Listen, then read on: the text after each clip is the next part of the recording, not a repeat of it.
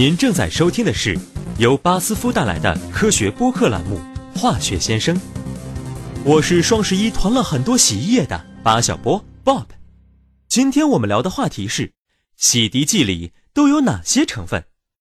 酱油、红酒、肉汁、口红、巧克力，每种污渍都有其特定的化学成分。这对洗衣粉或洗衣液来说可不是个轻松的任务，要把各类污渍清洗干净。还需要团结合作。如果你留意洗涤产品的标签，会发现它们由三十多种不同成分配方而成。今天，小八就为您介绍一下最重要的几种成分。首先是表面活性剂，它是洗涤产品中不可或缺的部分。这类活性洗涤剂的专长是清洗油渍，例如口红印或是脏衣领。活性剂能溶解污垢，并让它们悬浮于水中，然后被漂洗冲走。但如果没有软化剂，表面活性剂也很难发挥作用。在介绍软化剂之前，让我们先了解一下硬水的概念。硬水是指含有较多可溶性钙镁化合物的水。硬水中的沉淀物会给生活带来很多麻烦，比如让用水器具结上水垢。在洗衣服时，我们要避免这些沉淀物的混入，它们和活性剂结合会形成皂垢，并分布在洗衣机和衣物表面，这会大大降低活性剂的清洁效果。这时就要用到软化剂了。顾名思义，它们能将硬水软化，为表面活性剂创造最佳的工作环境。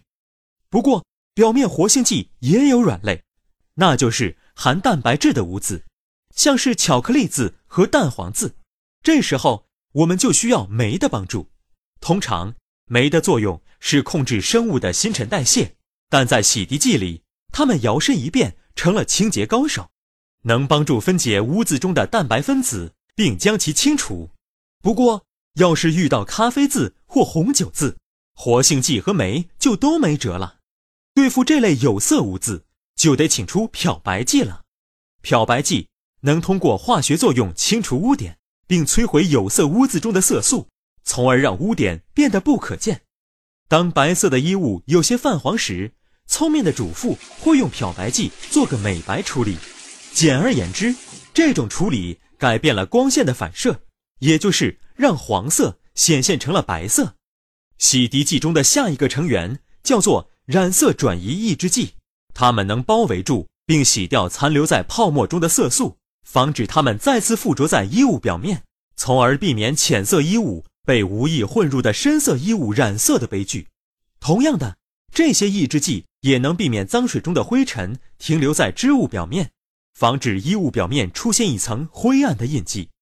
最后还有重要的一点，洗干净的衣物应该拥有芳香的气味，香水和芳香剂确保了这一点。所以你看。洗涤剂是内涵丰富的清洁体系，掌握了这些化学知识，你家的洗涤剂采购任务就交给你了。我嘛得去晾衣服喽。我是巴小波 Bob，我们下周化学先生再见。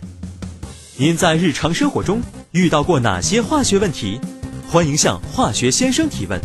您可以关注微信公众号“巴斯夫进行时”并留言，或发邮件。至 social media at basf.com.